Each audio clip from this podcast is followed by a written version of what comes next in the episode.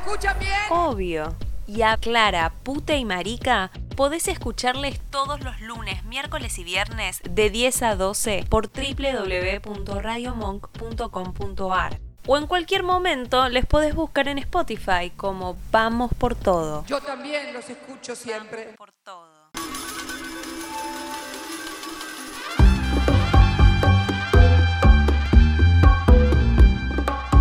Bueno, bueno. Ahora tenemos una sección nueva en el programa. Vamos a darle eh, un fuerte aplauso a nuestra eh, querida compañera Wada Overs. Bienvenida, Buenas, Wada. Buenas, buenas. Bienvenida, vamos por todo. ¿Cómo ¿Me estás? bien? Bien, entonces, eh, la presentaba como con su nombre, que es qué quiso decir, y la idea es que tomemos alguna idea, algún concepto, alguna noción emblemática en las ciencias sociales y que la laburemos acá entre nosotros para, por un lado, democratizar un poco ese conocimiento, que sea accesible para todos y que de alguna forma todos podamos hacer uso de las potencialidades de ese conocimiento. Por el otro, rever ese conocimiento en una clave transfeminista, ¿no? Desde la sociología lo que se busca con las teorías que se desarrollan y que se han desarrollado es explicar un poco el funcionamiento de la sociedad y entender ese funcionamiento de alguna forma nos permite entender cuáles son las posiciones que hay dentro de la sociedad y quién cae y quién cumple el rol de cada posición, ¿no? Eh, para esta primera edición me pareció que como es una columna de sociología, eh, era acertado que nos preguntemos qué quiso decir uno de sus padres fundadores, que es Carlos Marx. La frase que yo traje para hoy es la siguiente. Los hombres hacen su propia historia, pero no lo hacen bajo circunstancias que ellos mismos eligen, sino en circunstancias que les son dadas por el pasado. ¿Ok? Polémica. Eh, polémica. El trasfondo teórico que hay en esta frase es lo que en el marxismo se conoce como materialismo histórico. El materialismo histórico surge principalmente contra el idealismo alemán, que en muy resumidas eh, palabras, el idealismo alemán explica todo, o sea, el universo, la sociedad. Para el idealismo, todos son expresiones de la conciencia. O sea, entiende la vida social y demás a partir de lo que pasa en la conciencia, ¿no?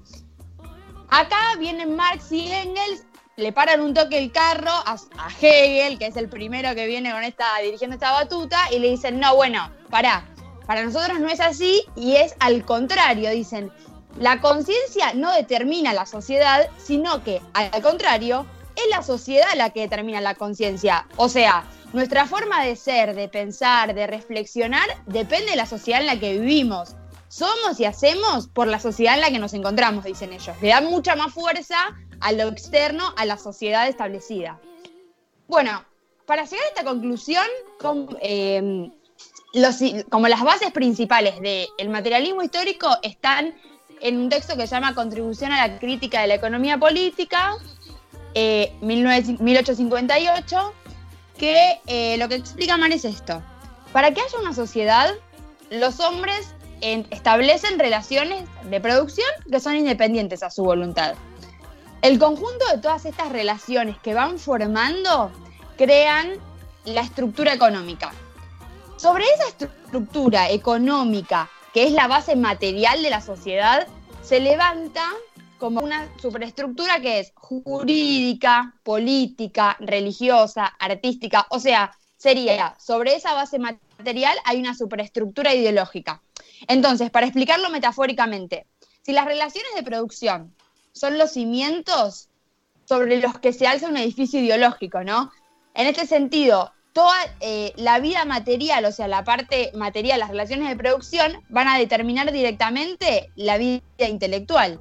Entonces, me parece que es acá donde hay que detenernos un poco y empezar a introducir el feminismo, porque si dijimos que la, eh, de la base de la sociedad actual son relaciones de producción capitalistas y entonces sabemos que son desiguales, el edificio ideológico que se construye arriba de eso también va a ser desigual.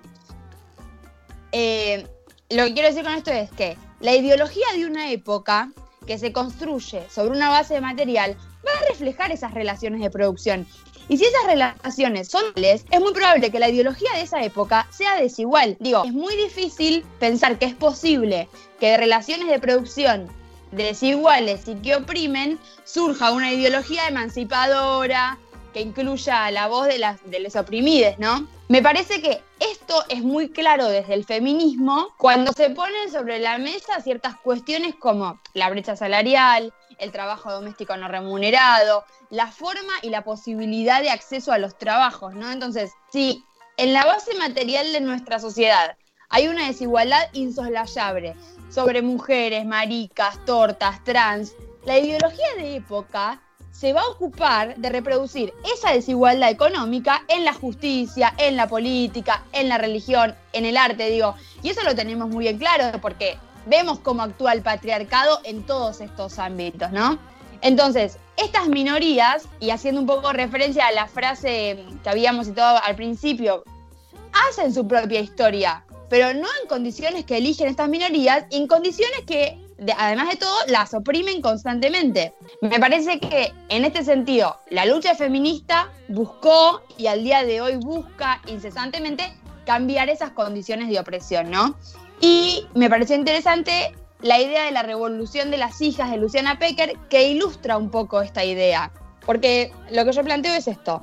Si bien hoy esas hijas, en el sentido político del término, son las protagonistas indiscutidas de la quinta ola feminista, no llegan solas a ser las protagonistas de esta ola. Porque como dice Pecker en el libro, aparte que es muy interesante, ninguna se salva sola.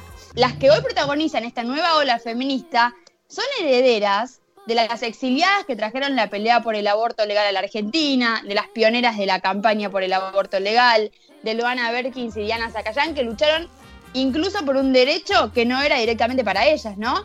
De las fundadoras de Ni Una Menos, de las impulsadoras de los encuentros de mujeres. Entonces, en ese sentido, me parece que hoy tener Ministerio de, Ministerio de Mujeres, Diversidad y Género, tener una ley de cupo trans, tener a Ofelia Fernández como legisladora, una piba de 20 años, feminista.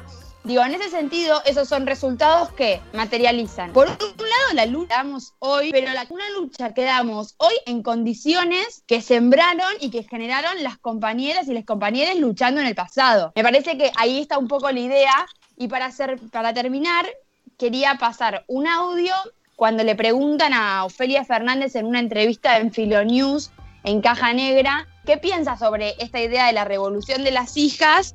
Ella contesta lo siguiente.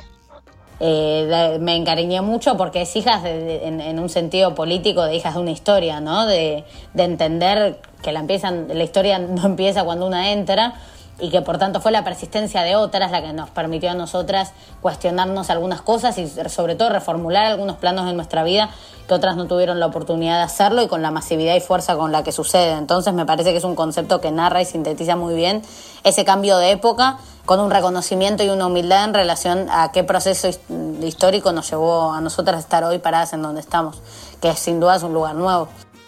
Bueno, nada, eso era un poco lo que yo había traído para, para que charlemos hoy, ¿no? me parece que las palabras de Ofelia eran muy claras con esta idea de la revolución de las hijas y con lo que dice ella que me gusta mucho, con el reconocimiento a la persistencia de las compañeras en el pasado que permiten que hoy el feminismo, el transfeminismo tenga la fuerza que tiene y la masividad que tiene. Estaba escuchando, me encanta la, la sección que trajiste y toda la data que nos acabas de tirar Dijiste un montón de cosas que no sabía y las reanoté, te amo, porque son conceptos Bien, me gusta.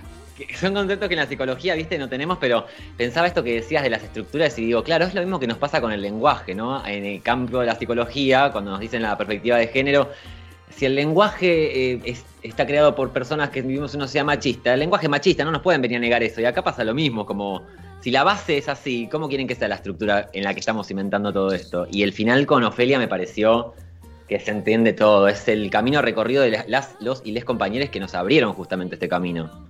Totalmente. Es un poco, me parece que ahí se plantea el juego entre lo que es la estructura previa que ya está establecida, que es coercitiva, que está dada, que es la sociedad, y después, bueno, cada uno entra en esa estructura y si bien tenemos como cierto rango de, creatividad para hacer y ir modificando nuestra historia, la realidad es que los cimientos ya están planteados y nada, y entramos a dar una lucha feminista a una sociedad estructuralmente patriarcal, machista. Entonces es como, bueno, reconozcamos eh, a dónde estamos peleando, digo, desde qué lugar, porque si no, es muy complejo.